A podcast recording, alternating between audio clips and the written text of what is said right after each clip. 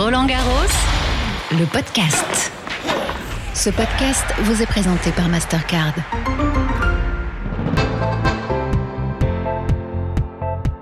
Bonjour à toutes et à tous, bienvenue dans Roland Garros, le podcast. Chaque jour, je vous fais découvrir l'envers du décor, je vous donne à voir et à entendre les coulisses, je vous emmène à la découverte de lieux insolites, à la rencontre de toutes ces personnes de l'ombre qui jouent pourtant un rôle essentiel au bon déroulement du tournoi.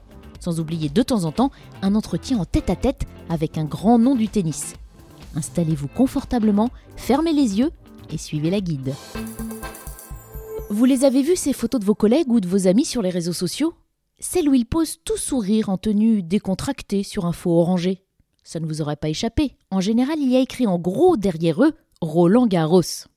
En ce jeudi 3 juin, j'avais envie de vous emmener dans les allées du stade, à l'endroit justement où l'on peut prendre la pause pour un souvenir iconique. C'est un joli mur ocre, couleur terre battue, qui fait entre 10 et 15 mètres de long, que l'on protège avec des barrières pour éviter que les visiteurs ne s'appuient dessus et ne l'abîment. Mais il est inratable et surtout il est irrésistible. Tout le monde a envie d'avoir sa photo prise devant ce joli mur.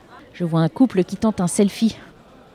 Vous voulez que je vous prenne en photo Bonjour, c'est le podcast officiel de Roland Garros, si je peux vous aider. Voilà. 1, 2, 3. J'en prends plusieurs. On est bien là, non Merci, c'est parfait. Ça vous va C'est pour l'avoir tous les ans. Ah, Vous aussi, vous avez une collection Ah ouais, ouais, ouais. Il y a une collection de photos devant le mur de terre battue. Pourquoi Pas forcément devant le, le mur de terre battue, on l'a fait de temps en temps. On, fait, on essaie de prendre un petit peu tout euh, au fur et à mesure des années où on vient.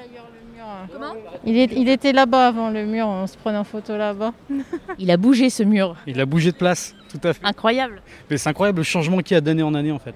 Ça fait, je crois, une vingtaine d'années qu'on vient maintenant.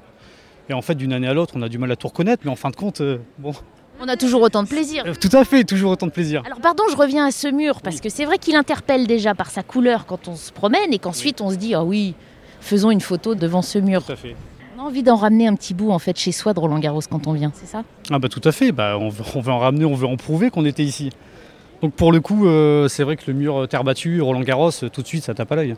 C'est une super photo. Puis ça rend bien au teint, en général on est beau devant. C'est vrai, ça, ça peut aider. oui. C'est assez emblématique cette terre battue aussi. Ouais, c'est très, c'est magnifique. Franchement, c'est magnifique. Je vais vous dire, nous, on va mettre ça dans une petite gazette pour notre famille. Alors expliquez-moi, vous prenez une photo de vous devant le mur ocre, mais il y a un but précis, c'est pas juste un souvenir. De dire, on est passé là et, tout, et on offre ça donc à notre famille. Après, le stade est très très beau. Parce que ben, c'est de la terre battue, parce que euh, bien représentatif en fait de, de- de notre Roland Garros. On a envie de la photo, sa photo. Ça, devant la terre battue, devant ce mur. Oui, oui, tout à fait. Ah bah voilà, c'est votre fille? Oui, c'est ma fille. Elle aide à prendre des photos. C'est un, un petit passage obligatoire pour avoir un petit souvenir euh, de l'année euh, à Roland Garros. Ouais. La couleur est jolie. Ça rend bien au teint sur les photos? Oui, tout à fait. Oh, Non, non, mais c'est vrai, tout à fait. Il est, ça donne de bonnes couleurs, de, une bonne mine, euh, voilà. Ça vous fait rire Non, il faut y penser un mur de couleur. Peut-être que ça ne va pas à tout le monde. Effectivement, effectivement. Je pense qu'il faut accorder sa tenue avec la couleur du mur. Oh, Pour vous, avec un- une petite tunique blanche, c'est parfait. Oui, c'est ça, ça va. Euh, bon, on vient euh, chaque année si on peut. euh, en fait, c'est quelque chose qu'on fait à chaque fois. Donc, c'est un peu un, un bon souvenir. euh. Vous avez une collection alors avec les années dessus? Oui, exactement, c'est ça. Avec des copines tennistiques. C'est emblématique en fait. C'est très beau, c'est très beau, j'aime beaucoup. Puis là, on est venus tous d'Espagne, tous ensemble. Vous êtes quatre. Exactement. Et nous venons de Madrid. C'est un petit séjour entre copines, c'est ça que vous faites chaque année? Oui, alors on a l'habitude de jouer très souvent ensemble. euh, Et on joue euh, en équipe. euh. Ça nous a permis de nous rapprocher, le tennis en fait. Et voilà, venir à Roland Garros, euh, pour nous, c'est vraiment le, Graal. La terre battue, lui, il n'a pas fait que poser devant ou dessus. Non, il l'a foulé aussi. Je vous propose à présent un entretien avec Nicolas Escudé, ancien joueur de tennis français qui fut aussi capitaine de l'équipe de France de Fed Cup. Nicolas Escudé est désormais le tout nouveau directeur technique national de la Fédération française de tennis. Il faut vraiment prendre euh, match après match. Quand j'ai eu deux balles de match, cinq heures de match, euh, Oui, des objectifs, il y en a. L'entretien du jour. Bonjour Nicolas Escudé. Bonjour. Merci beaucoup de nous accorder ces quelques minutes d'entretien. C'est toujours un plaisir à Roland Garros de profiter voilà, de l'expertise et du regard euh, sur l'édition de, de professionnels comme vous. Qu'est-ce que ça vous fait à vous de retrouver Roland Garros déjà au mois de mai et au mois de juin? Bah, du bien, forcément du bien, malgré euh, effectivement cette petite glissade aussi d'une semaine, qui d'ailleurs a été plus que judicieuse quand on regarde un petit peu les, conditions dans lesquelles les joueurs et les joueuses peuvent s'exprimer sur le terrain avec du public. Il y en aura encore plus à partir du 9. Donc euh, une bonne, une bonne édition, en plus la, météo est de la partie, donc ça fait du bien de, retrouver Roland dans ces conditions en attendant qu'il soit totalement ouvert au public euh, le plus vite possible, à savoir l'année prochaine. Il y a des nouveautés de taille cette année. On a assisté à une première euh, session de soirée. C'était important qu'il y ait aussi ces matchs en soirée à Roland Garros. On sait que ça se fait ailleurs. Oui, ça se fait ailleurs depuis un bon petit moment, donc c'était forcément important qu'on puisse aussi le, proposer ici à Roland. Après, se poser pendant pas mal d'années la question de la météo. Euh, maintenant qu'on est équipé d'un toit sur ce cours Philippe Chatrier, voilà, les choses sont beaucoup plus simples et plus faciles à pouvoir, pouvoir organiser. Donc, oui, c'était important. Euh, alors après, ce lancement-là ne se lance pas non plus dans les meilleures conditions parce qu'on est encore euh, sous couvre-feu à partir de 21h pour l'instant. Donc euh, voilà, c'est à huis clos au niveau des, sessions de soirée. Ça va changer à partir du 9 et c'est aussi histoire, je pense, de lancer les choses pour être totalement opérationnel et au point pour l'année prochaine. Quand on a affaire à un joueur, un capitaine, on a aussi envie de lui poser la question de toute cette partie reconversion, ce qu'on fait après avoir occupé ces terrains-là. Euh, vous êtes le tout nouveau euh, DTN de la Fédération française de tennis. Comment vous prenez ces, nouvelles fonctions? Bah, très bien, ça fait maintenant deux mois, deux mois et demi, un petit peu plus, bientôt trois mois que je suis donc en poste. Les choses se sont décidées, accélérées euh, très très vite. Hein. Tout s'est fait en pratiquement une semaine. Puis après, sur le plus sur la, réconversion, euh, énormément d'activités depuis j'ai arrêté. J'ai arrêté jeune d'ailleurs, c'était ici à, Roland Garros en 2004. J'avais à peine 28 ans sur blessure et il a donc fallu rebondir derrière. Donc euh, que ça a été par le Capitana en Fed Cup, que été sur du coaching auprès euh, de Joe Wilfried Songa, Nicolas Mahut ou Jérémy Chardy, qui a été le, le dernier en date que c'était en tant que président d'association, que c'était en partenariat avec cette marque sur le développement, que c'était en tant que directeur de tournoi aussi. Donc énormément de choses dans le milieu du tennis. C'est déjà une troisième vie, quoi, en fait, celle qui commence depuis deux mois. Ben, je pense que hormis peut-être le métier d'agent dans le tennis, j'ai à peu près touché à tout et dans tous les secteurs. Donc ce qui euh, m'a apporté voilà une, expérience et un bagage aussi, aujourd'hui avec une vision d'ensemble de notre sport et du tennis en France. Donc euh, je m'en sers justement pour, euh, pour le poste qui est aujourd'hui le mien, à savoir le directeur technique national. Ce qui fait le directeur technique national pour ceux qui ne connaissent pas cette fonction c'est vaste. Directeur technique national, il est là pour le développement de la pratique, déjà d'une part, sur l'aspect territorial. C'est aussi un poste qui est rattaché à la ministre des Sports. Donc c'est, on va dire, quelque part un poste d'État, un petit peu, si on peut dire ainsi, euh, et qui va jusqu'au niveau. Donc euh, qui dit le haut niveau, dit les équipes de France, dit les Jeux, là, par exemple, de Tokyo qui vont arriver très très vite cet été. Une prévision aussi de 2024 qui arrivera un petit peu plus tard ici à, Paris, à la maison. Donc euh, voilà, agrémenter tout ça, c'est à peu près 300 personnes qui, sont, qui sont sous moi, 60-70 ici à Paris, et j'en ai pas loin de 200-230 au niveau des territoires, donc dans les lits, dans les départements. voilà, beaucoup d'équipes de terrain. Donc tout ça à mettre justement en musique pour pouvoir arriver à asseoir une politique sportive et surtout arriver à la mettre en œuvre. Une politique sportive sous la direction d'un tout nouveau président de la Fédération française de tennis qui nous a expliqué qu'il avait été euh, élu avec ce projet ensemble pour un autre tennis. Ça, c'est une donnée que vous devez aussi prendre en compte, cet autre tennis à mettre en place par euh, les ligues et les clubs, comme vous en parliez.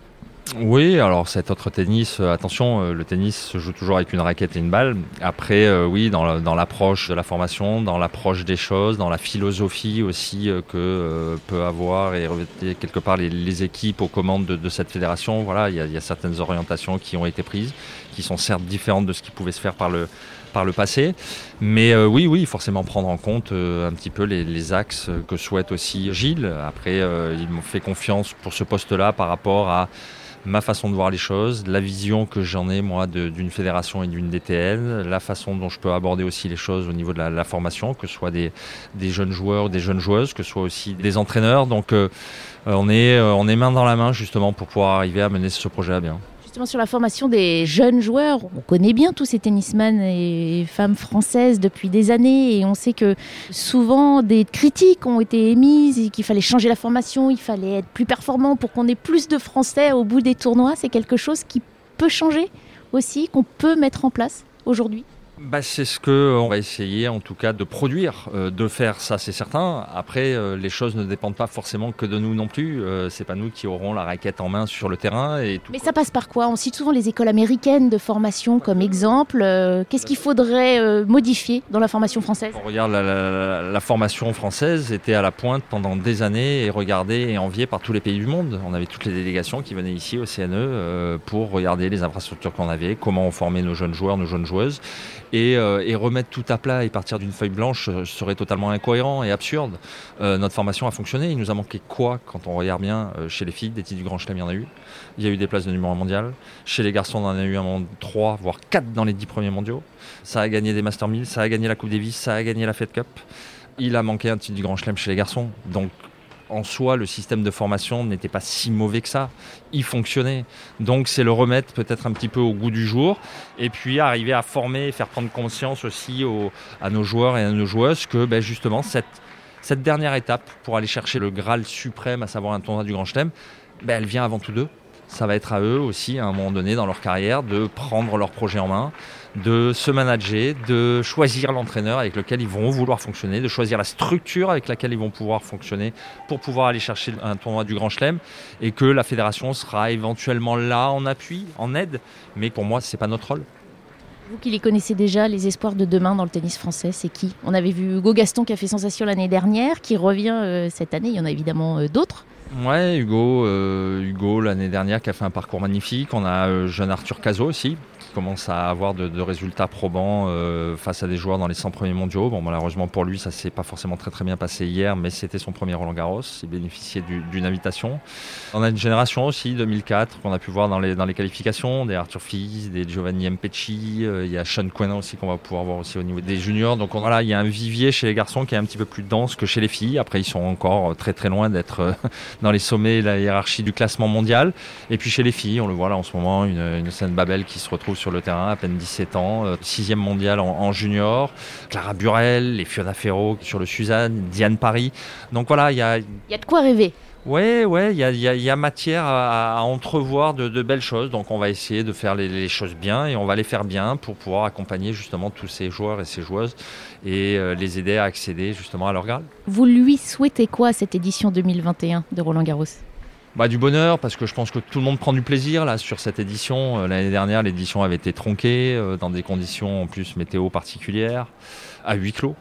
Voilà, là, le public revient petit à petit, on voit d'autant plus sur les cours annexes, un petit peu plus sur les centraux, la foule dans les tribunes, de l'ambiance. Ça fait du bien ça, hein, des gens qui marchent et qui profitent. Puis on le voit, moi, quand je peux croiser les gens euh, dans les allées, bonjour, ça va, truc, vous vous régalez, voilà, les gens, les gens sont contents. C'est- Ça, c'est le principal. Et euh, au-delà des gens et des spectateurs, les joueurs et les joueuses aussi, euh, se retrouver à jouer à huis clos, était, c'est quand même particulier. On joue, quoi qu'on en dise, c'est un spectacle aussi, et on a besoin justement de, de cette approche-là avec le, le- cette relation-là avec le public pour pouvoir arriver à se sublimer et vivre de belles aventures.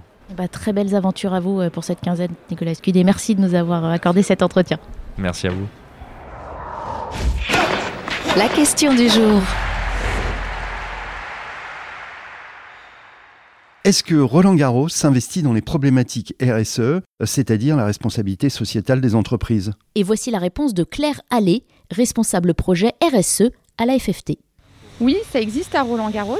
La RSE, elle a deux pans. Il y a une dimension à la fois sociale, inclusive, et il y a une dimension environnementale. La dimension sociale, elle est adressée dans le sport depuis toujours, depuis très longtemps. Et à Roland Garros, on le voit, alors dans des conditions normales de tournoi, il y a la journée tous en fauteuil, qui permet à tous de découvrir le tennis fauteuil.